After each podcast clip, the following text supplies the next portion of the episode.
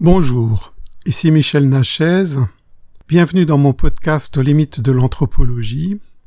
Je continue la lecture de mon livre Les esprits et les hommes, l'ethnologue et le monde invisible. Et j'aborde aujourd'hui les géographies de l'invisible. Les géographies de l'invisible sont en quelque sorte les cartes de ce territoire inconnu les explorateurs du monde invisible ne décrivent pas tous le même territoire et c'est bien ce qui pose problème. Comme nous le verrons, chacun y va de sa propre description. Nous pouvons partir du principe que chaque population a sa propre cartographie, et pour complexifier encore la donne, chaque explorateur moderne de nos sociétés occidentales a développé sa propre structure. Le but est louable, c'est d'avoir à sa disposition des points de repère assez fiables pour ne pas se perdre pendant un voyage hors du corps ou une transe. Mais ces cartographies ont-elles des points communs? Pourrait-on en extraire une base commune qui servirait de point de départ à une cartographie fiable? Rien n'est moins sûr. Avant d'aborder les cartographies de l'invisible élaborées à la fin du XXe siècle, il est nécessaire de rappeler à titre de comparaison les principales visions du monde des sociétés traditionnelles à dominante chamanique, ainsi que de celles de l'ésotérisme et de l'alchimie de notre ère occidentale. Mircea Eliade nous a beaucoup éclairé sur le chamanisme et sa géographie sacrée, dont l'axe du monde, la montagne cosmique et l'arbre du monde sont des éléments très importants. À titre de rappel, je vais les décrire de manière abrégée en guise d'introduction à la géographie de l'invisible, car en effet ces éléments constituent en quelque sorte le chemin, la porte d'accès aux cieux ou aux enfers que visite le chaman. Eliade, dans son livre Le chamanisme et les techniques archaïques de l'extase, paru en 1974, décrit la géographie de l'invisible ou géographie sacrée comme composée d'un axe au long duquel se développe une structure dont la plus simple s'étage en trois niveaux, le ciel, la terre et les enfers. Et ces trois niveaux communiquent entre eux à l'aide de trous par lesquels passe le chaman lors de son voyage chamanique. Cette structure peut se voir développée en cinq, sept, neuf, 12, 16 ou même 33 niveaux pour le ciel et, par réflexion, le même nombre de niveaux pour les enfers, suivant les cultures et les cosmogonies y afférentes. Cette structure est universelle, et le thème de l'axe se trouve décrit en tant que pilier du monde, pilier du ciel, arbre du monde. Cela peut aussi être une montagne, une échelle, une corde, tout objet vertical ayant pour fonction de relier. Les chamans sont les seuls à pouvoir passer d'un niveau à un autre par l'axe central et à entreprendre un voyage, à réellement communiquer avec ces lieux de la géographie sacrée. Le chaman a une connaissance de ces niveaux par expérience. J'ouvre les guillemets. En effet, c'est toujours lui et lui seul qui dispose d'une connaissance expérimentale des enfers, car il y pénètre de son vivant, tout comme il escalade et descend les sept ou neuf cieux. Fermez les guillemets, Eliade 1974. L'échelle est une des représentations qui permet cette communication avec ces niveaux. Elle permet non seulement aux chamans de monter aux cieux ou de descendre dans les enfers, mais également aux dieux ou aux démons de venir sur terre. On retrouve ce thème de l'échelle dans de nombreuses cultures Inde, Malaisie, Népal, Égypte, Grèce antique, Afrique, Océanie, Amérique du Nord, dans la Bible, dans la tradition islamique, dans la tradition alchimique, et dans bien d'autres contrées sous d'autres formes. C'est un thème universel. Eliade note que la communication entre le ciel et la terre est possible, et si elle ne l'est plus, elle l'a été aux origines, et qu'elle utilise pour se faire un axe vertical qu'est l'axis mundi.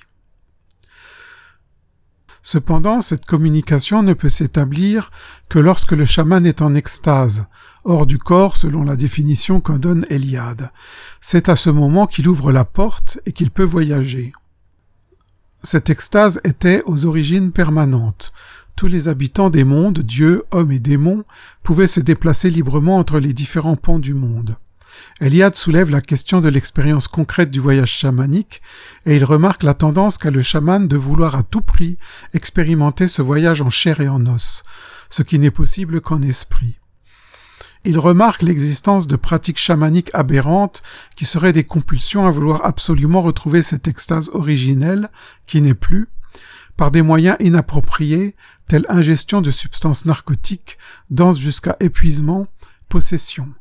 Il laisse la question ouverte.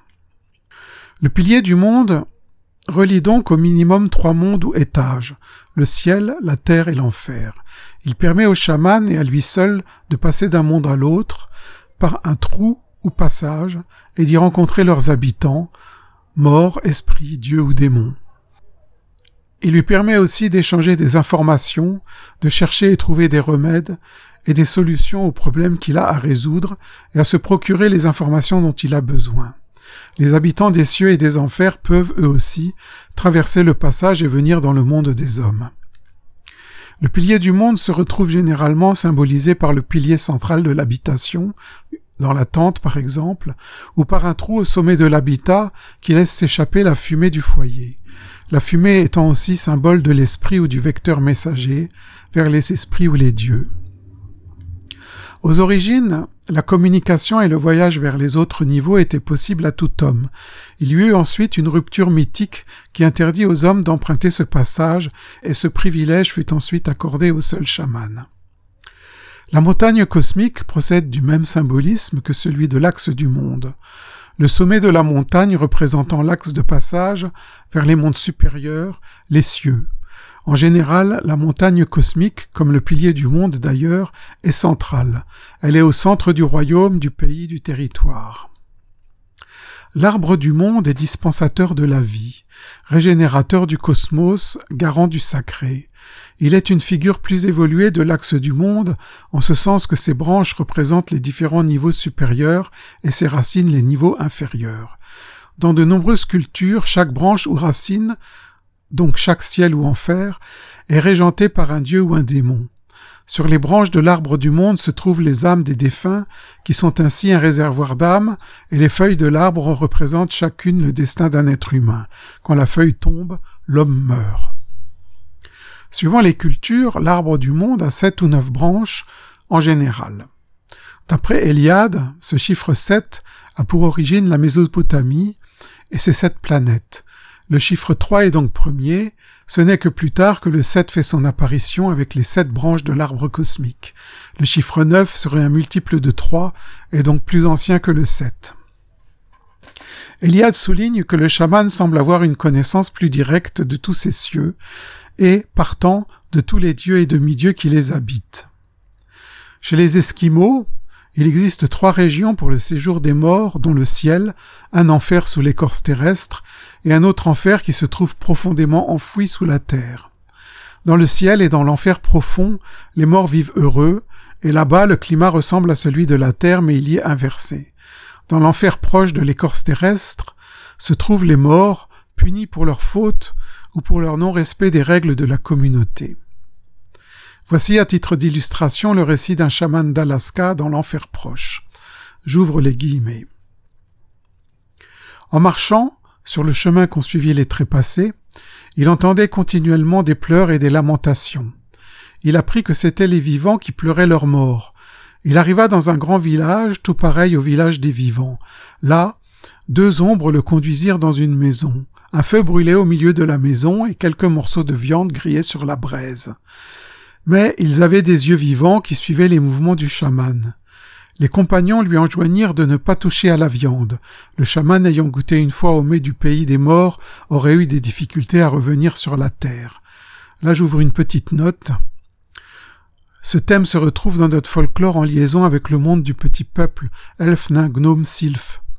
En effet, de nombreux récits rapportent qu'un humain est parfois enlevé dans le monde des elfes où il y trouve un peuple merveilleux et y voit des choses magnifiques. Cependant, il est mis en garde contre la nourriture des elfes. Si jamais il en mangeait, il ne pourrait revenir dans le monde des humains et serait à jamais bloqué dans le monde des elfes. Fermez la note. Après être resté quelque temps dans le village, il continua son chemin, arriva dans la voie lactée, la parcourut longuement et descendit finalement sur sa tombe. Dès qu'il eut réintégré la tombe, son corps revint à la vie, et quittant le cimetière, le chaman entra au village et raconta ses aventures. Fermez les guillemets, Eliade 1974. Chez les Cheyennes, cette division du monde en trois existe aussi. La terre physique, celle que l'on peut fouler avec ses pieds, c'est le monde du milieu, qui relie le monde d'en haut et le monde d'en bas. Le monde du milieu est subdivisé en trois. La surface de la terre, sous la terre jusqu'à la limite inférieure de croissance des racines, et une partie du ciel. Le monde d'en bas comporte de nombreux endroits, comme par exemple des grottes sacrées. Elles reçoivent les individus en quête de savoir. Cette grotte sacrée est habitée par des esprits puissants qui enseignent et initient les humains. Les esprits des animaux habitent aussi des grottes, ce sont les réservoirs de vie animale desquels peuvent être envoyés ou retenus les esprits des animaux qui s'incarneront sur Terre. Pour les Cheyennes, la disparition de certaines espèces d'animaux signifie que les esprits animaux de ces espèces sont bloqués dans la grotte sacrée. Mais ceci est temporaire, car les Cheyennes actuelles pensent que les, que les esprits des animaux attendent que la civilisation industrielle et une grande partie de la population humaine ait disparu pour de nouveau permettre aux animaux de repeupler la Terre, ce qui explique l'extinction de certaines races animales. Sous la limite inférieure que représente la pousse des racines se trouve le monde d'en bas. La surface est subdivisée en trois zones. Là où poussent les herbes courtes, les petites plantes et vivent les petits animaux, le domaine des grandes plantes, des humains et des grands animaux, et l'espace des arbres et des forêts. Le monde d'en haut est composé de trois airs, le domaine du vent et de l'air, qui grâce au don de la respiration permet la vie physique, et le ciel proche qui se termine là où commence le grand ciel bleu, qui est endroit très sacré. Les cimes des montagnes qui touchent le grand ciel bleu sont particulièrement sacrées, car ici se rejoignent le monde d'en bas et le monde d'en haut, communiquant directement. Le bleu du ciel représente l'être suprême. Ainsi, comme nous venons de le voir, la géographie sacrée de l'univers chamanique est à la base fondée sur trois niveaux principaux, le ciel, la terre et les enfers. Abordons à présent un peuple, les Tibétains, qui a fortement détaillé sa géographie de l'invisible. La géographie sacrée décrite dans le livre des morts tibétains se subdivise en de nombreux plans comportant toute une série de ciels ou paradis et d'enfers. Au centre se trouve le mont Meru, autour duquel se placent sept cercles d'océan, puis sept cercles de montagnes en configuration alternée telles les couches d'un oignon. Cette configuration en quinze couches représente le support de tous les mondes. C'est sur cette géographie sacrée que se base le bardo, qui est l'état intermédiaire entre la mort et la renaissance. Et Sogyal Rinpoche nous informe du lien qui relie les états de conscience et les régions du bardo, c'est-à-dire de la géographie de l'invisible des Tibétains. Les mandalas, qui sont des dessins figuratifs, des cartes guides des niveaux de conscience, symbolisent la géographie sacrée, la structure de l'univers en tout ou partie, suivant la complexité désirée. Ainsi, j'ouvre les guillemets, les mandalas moins compliqués sont soit des simplifications de ce plan de l'univers, soit des sections détachées du grand mandala des déités paisibles et terribles, qui est une représentation symbolique de tout l'univers, ainsi que du corps humain. Qu'il puisse être les deux à la fois s'explique par la doctrine du Vajrayana que microcosme et macrocosme sont de construction identique. Fermez les guillemets, Blofeld 1976. Le bouddhisme tibétain pointe sur la correspondance totale entre le microcosme, la psyché humaine, et le macrocosme, l'univers, et met clairement en relief les rapports existants entre les états de conscience et la géographie du bardo.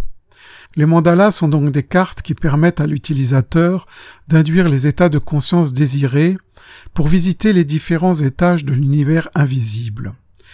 Les descriptions des entités, déités et esprits habitant ces lieux sont décrits avec de multiples détails très précis.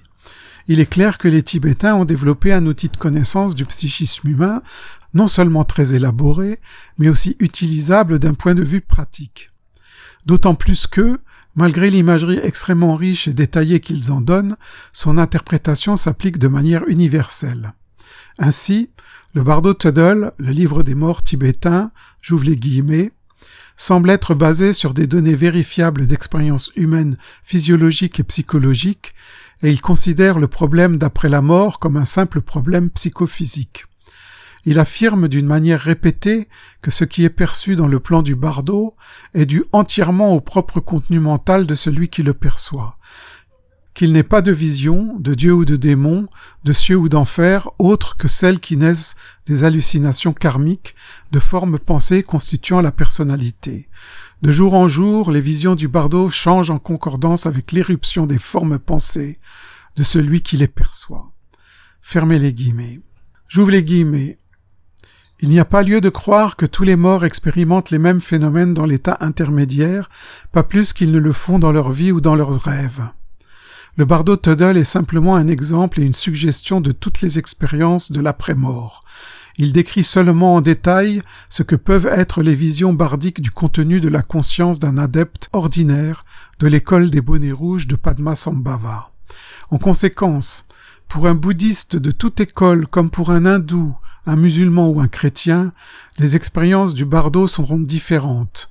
Les formes pensées du bouddhisme ou de l'hindou comme dans un rêve donneront naissance aux visions correspondantes des déités du panthéon bouddhiste ou hindou. Un musulman verra le paradis de Mahomet, un chrétien aura la vision du ciel chrétien, un indien d'Amérique celle de la terre de chasse heureuse. De la même façon, le matérialiste aura des visions d'après la mort aussi négatives, aussi vides, aussi dénuées de déité que celles qu'il rêvait dans son corps humain. Rationnellement, il est considéré que les expériences d'après la mort sont entièrement dépendantes du contenu mental de chaque personne, ou, en d'autres termes, l'état d'après la mort est très semblable à un état de rêve, et ces rêves sont enfantés par la mentalité du rêveur. Cette psychologie explique scientifiquement pourquoi, par exemple, des dévots chrétiens ont eu, soit pendant des transes, soit dans un état de rêve, soit après la mort, des visions de Dieu le Père assis sur un trône dans la Nouvelle Jérusalem, de son Fils à son côté, et de tout le décor biblique et les attributs du ciel, de la Vierge des saints, des archanges ou du purgatoire et de l'enfer. Fermez les guillemets. Evans Vance, 1972. Ce commentaire est important, car il montre à quel point les perceptions en Enoch sont indissolublement liées à nos croyances et à nos représentations.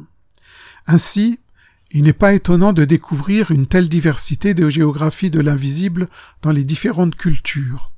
De même, cette doctrine du bouddhisme tibétain nous fournit un modèle explicitant la nature des perceptions des différents états non ordinaires de conscience. Et ceci est tout à fait valable pour le rêve lucide et l'OBE, Enoch que les Tibétains utilisent d'ailleurs comme technique de libération sous la dénomination de yoga du rêve. Ces notions sont donc fondamentales. Voyons à présent les données concernant les traditions ésotériques et alchimiques occidentales. La géographie de l'invisible occidental plonge ses racines dans l'Antiquité avec la hiérarchisation en sept niveaux provenant de Sumer et se basant sur les sept planètes. Celle-ci a été adoptée par l'alchimie et tout l'ésotérisme occidental. Note. Nous avions déjà vu, d'après Eliade, que la géographie sacrée du chamanisme semblait avoir les mêmes racines mésopotamiennes. Mais ceci peut se discuter. En effet, certains chercheurs anthropologues et préhistoriens avancent que certaines figures rupestres vieilles de plus de dix mille ans ont des implications fortement chamaniques. On peut donc avancer, sans preuve toutefois, que ces anciennes cultures avaient elles aussi une vision du monde élaborée, probablement de type chamanique. Bien plus en arrière, dans le temps, il y a cent mille ans, les Néandertaliens enterraient leurs morts. Avaient-ils déjà élaboré le concept d'un monde des morts? Question ouverte. Fin de la note. Je commencerai par la description d'une géographie de l'invisible d'origine alchimique et rapportée par Arcarion, un alchimiste contemporain. Voici ce qu'il nous décrit. Les plans divins sont subdivisés en sept niveaux. 1. La Terre et ses habitants au stade de l'innocence. 2. La région astrale supérieure, plan des instincts et des esprits de la nature. 3. Le paradis, début du stade de la sainteté, dans lequel tous les désirs personnels disparaissent. 4. Le plan angélique, la sphère de la sainteté. 5. Le ciel, plan de la lumière, là où les êtres quasi divins ont atteint la maîtrise de soi. 6. Le plan de la liberté, de l'état christique. 7. Le plan de l'accomplissement de la perfection. Les plans humains comportent sept niveaux également. 1. La terre et ses habitants. 2. Le monde de l'ombre du plan astral inférieur, là où vivent les ombres et les larves des humains morts. Ici, le corps astral prend le plus souvent l'apparence de l'animal qui correspond au caractère du décédé. 3. Le monde inférieur qui héberge les esprits de ceux qui sont rattachés à la terre. 4. Le plan des démons, le règne de l'égoïsme à l'état pur. 5. L'enfer, là où se retrouvent ceux qui sont esclaves de la nostalgie du passé. 6. L'âme perd son lien avec le divin. 7. Destruction, mort spirituelle. Chacun de ces plans est subdivisé en sept autres plans, ce qui porte leur nombre à 49. Cette structure est composée de sept plans supérieurs ou divins et de sept plans inférieurs, une structure classique qui se trouve très répandue dans l'ésotérisme occidental. Un autre alchimiste contemporain, Titus Burkhardt, nous décrit l'agencement et la structure de ces différents niveaux ou sphères. J'ouvre les guillemets. La disposition des sphères célestes reflète l'ordre ontologique du monde, selon lequel chaque degré d'existence procède d'un degré qui lui est supérieur, de sorte que le plus élevé contient le degré inférieur, exactement comme une cause contient son effet. Ainsi, plus large est la sphère céleste dans laquelle se meut un astre, plus le degré d'existence ou le niveau de conscience qui lui correspond est pur, libéré de limitation et proche de son origine divine. Fermez les guillemets, Burkhardt, 1979. Dans cette description d'un alchimiste, il ressort également clairement le lien qui relie le macrocosme et le microcosme entre la sphère psychique et spirituelle et la structure de l'univers. Ainsi, intérieur et extérieur sont similaires. Il existe un manuscrit hermétique anonyme du XIIe siècle, écrit en latin et probablement d'origine catalane, dans lequel la signification spirituelle des sphères célestes, l'une entourant l'autre, est représentée de cette manière. J'ouvre les guillemets. L'ascension à travers les sphères est décrite comme une ascension à travers une hiérarchie de degrés spirituels, par lesquels l'âme, qui les réalise successivement, parvient progressivement d'une connaissance discursive limitée aux formes jusqu'à une vision indifférenciée et immédiate dans laquelle le sujet et l'objet, le connaissant et le connu ne font qu'un. Cette description est illustrée par des dessins représentant des sphères célestes comme des sphères concentriques, à travers lesquelles montent des hommes comme une échelle de Jacob jusqu'à la sphère la plus élevée, l'empyrée, au-dessus duquel le Christ se tient sur un trône. Les cercles célestes sont complétés vers le bas, c'est-à-dire en direction de la Terre, par les éléments. En dessous de la sphère lunaire se trouve le cercle de feu dans lequel est celui de l'air, qui à son tour renferme le cercle de l'eau, entourant immédiatement la Terre. Fermez les guillemets. Plus loin, l'auteur ajoute en commentaire, j'ouvre les guillemets, Remarquons que ce manuscrit anonyme, dont le caractère hermétique est évident, reconnaît expressément la validité des trois religions monothéistes, judaïsme, christianisme et islam. Cela montre clairement que la science hermétique, grâce à son symbolisme purement cosmologique, peut être combinée avec toutes les religions authentiques sans entrer en conflit avec leurs dogmes respectifs. Fermez les guillemets, Burkhardt, 1979. Continuons notre visite alchimique avec les références et informations des philosophes de la nature, un groupe de recherche et d'expérimentation en alchimie maintenant dissous, mais qui a en son temps, entre 1984 et 1992, apporté beaucoup à la bonne compréhension des procédés spagyriques et alchimiques en diffusant des cours sous forme de fascicules traduisant en clair les obscures manipulations alchimiques secrètes et en décrivant le matériel nécessaire en laboratoire. L'arbre des séphirotes. L'Occident a également adopté le système kabbalistique d'origine juive qui comporte une base de dix plans au niveau et l'a combiné avec le système de base 7, les sept planètes traditionnelles de l'astrologie et leur symbolisme et les dix séphirotes. Le texte qui suit illustre et explicite la structure de l'arbre des séphirotes. Il me semble important de citer ici de longs extraits des enseignements donnés par le groupe des philosophes de la nature, dans la mesure où ils sont clairs, extrêmement riches en informations et qu'ils décrivent de manière détaillée des opérations habituellement occultées et placées sous le sceau du secret. De plus, nous avons ici encore un exposé qui explicite le lien entre les différents états de conscience et la géographie de l'invisible figurée ici par l'arbre des éphirotes. C'est donc un document majeur pour ma démonstration de la corrélation étroite entre les énoques et la géographie de l'invisible. J'ouvre les guillemets. L'initiation personnelle alchimique est un voyage de plusieurs étapes, chacune d'elles comportant plusieurs paliers. Ce n'est pas une initiation symbolique comme la plupart de celles données par des organisations diverses.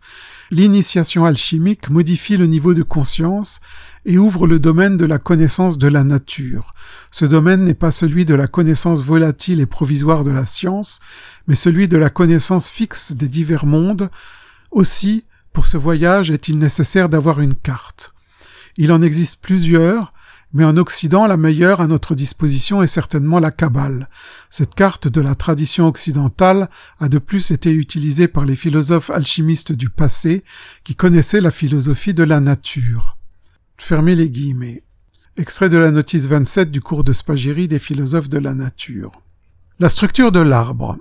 Asya est le monde physique dans lequel la conscience de l'homme prend connaissance des choses à travers ses sens physiques. C'est le seul qui soit accessible à toute personne non initiée. C'est le monde le plus dense, le monde physique est assimilé à l'élémentaire. Le monde situé immédiatement au-dessus du monde physique est celui de Yetzira, qui signifie création. Il est aussi connu sous le nom de monde astral. L'homme peut prendre conscience de ce monde si son corps astral est libéré de son corps physique. Ensuite, nous avons trois éphirotes, Netzach ou Vénus, Hod ou Mercure, Yesod ou Lune. Dans ce monde, la conscience peut travailler sur trois temps différents et de même dans trois densités d'espaces distinctes. De là viennent les difficultés d'interprétation physique des expériences réalisées dans ce monde. Le monde nommé Bria est celui des idées créatrices. L'élément R lui est affecté. Sur la planche, le pointillé qui le sépare du monde supérieur montre qu'il est le reflet passif du monde supérieur actif. Ensuite, il y a trois éphirotes, Tiferet ou Soleil, Gebura ou Mars, Chesed ou Jupiter. Nous avons encore ici, pour la conscience, trois niveaux de densité d'espace. L'entrée se fait par le Soleil, troisième jour, et l'initiation alchimique par la pierre au rouge possédant les sept influx planétaires. Les défunts suffisamment spiritualisés entrent dans ce monde par le processus de la seconde mort. Au-dessus de ce monde, il n'y a plus pour la conscience ni temps ni espace, mais l'union des deux dans l'éternité. Le monde supérieur est Atzilut, composé de trois éphirotes, Keter, Chokma, Bina. C'est un monde d'énergie pure, la forme des couleurs, tout disparaît. Dans sa phase la moins subtile, Bina apparaît comme étant la potentialité de la forme et du temps. L'élément de ce monde est le feu purificateur, à la fois feu et amour. D'après les philosophes de la nature, l'arbre des éphirotes ou arbre de vie est un outil de travail puissant, un outil de méditation et de découverte qui parle à l'inconscient par résonance symbolique. Cet arbre est une carte de l'univers, mais aussi du psychisme humain, comportant dix éphirotes et vingt-deux sentiers les reliant. L'arbre des éphirotes, l'arbre des séphirotes, est généralement figuré en deux dimensions, mais il se déploie en une représentation multidimensionnelle en tout lieu et en tout temps, car chaque séphira renferme la structure des dix séphirotes et ainsi de suite. C'est une structure fractale qui se répète dans l'infiniment grand et dans l'infiniment petit en multipliant les points d'énergie. Ces dix séphirotes correspondent donc à dix niveaux de conscience ou à dix états d'être chez l'homme. Le niveau 10, Malkout, correspond à notre état terrestre avec son niveau de conscience spécifique. Ce niveau est séparé par le voile de la naissance et de la mort des trois niveaux suivants, 9 Yesod, 8 Hod et 7 Netza, eux-mêmes séparés par le voile de la seconde mort des trois niveaux suivants, 6 Tiferet, 5 Gebura et 4 Chesed. Ceux-ci séparés par le voile de l'éternité ou voile des abysses des trois derniers niveaux, 3 Bina, 2 Chokma et 1 Keter. L'homme au niveau 10 possède un corps physique, un corps subtil pour chacun des niveaux 9 à 4, les trois derniers niveaux n'ont pas de corps. Pour les philosophes de la nature, on peut atteindre ces niveaux de conscience de deux manières, soit par la voie alchimique, soit par la voie magique de la Kabbale. Dans la première option, comme dit plus haut, l'opérateur élabore les sept élixirs planétaires, chacun correspondant au niveau de conscience visé. Ces élixirs se comportent comme des clés qui ouvrent des serrures en modifiant la composition sanguine et par conséquent la chimie du cerveau. Ces modifications chimiques au niveau cérébral ouvrent à de nouvelles perceptions du monde, donnent accès à d'autres réalités dans lesquelles l'opérateur pourra puiser savoir, connaissance, intuition, moyens d'action sur lui, les autres, le monde matériel. La deuxième méthode magique, celle-là, consiste à pratiquer des rituels basés sur la Kabbale. Au niveau symbolique, le résultat est identique à la prise des élixirs. On observe la modification des états de conscience afin d'entrer en contact avec ces niveaux de réalité différents. Plus concrètement, Alex, un de mes informateurs, mage et alchimiste contemporain et aussi détenteur d'un DEA en histoire des religions, nous informe. J'ouvre les guillemets. C'est très simple, chaque rituel est spécifique à un certain plan d'existence, et chaque plan d'existence est habité par des entités. Je prends les sylphes par exemple. Si je veux entrer en contact avec elles, je vais faire mon rituel et une de ces créatures va se manifester. Mais pour être sûr que je ne suis pas berné par une autre entité qui prendrait l'apparence des sylphes, je dois faire un test. Il y a toute une procédure de test qui permet de savoir avec exactitude si je suis bien en contact avec ceux que je veux contacter puis je dois les soumettre à ma volonté. Après tout, j'ai pris contact avec ce plan pour un objectif précis et je veux réussir. Après avoir accompli ma tâche, il me faut renvoyer la créature et fermer le passage vers ce plan. Pour ça, j'utilise un rituel de clôture et de bannissement. C'est nécessaire pour éviter d'être envahi ensuite par les habitants de ces plans. Car même s'ils ne sont pas très puissants en tant que tels, ils peuvent polluer le mental humain. Il n'est jamais bon de laisser s'infiltrer des influences étrangères dans son mental, il est donc impératif de suivre la procédure avec rigueur, sinon on n'est plus maître chez soi. Fermez les guillemets. Ainsi, Alex utilise un rituel très élaboré dont la cible est bien déterminée.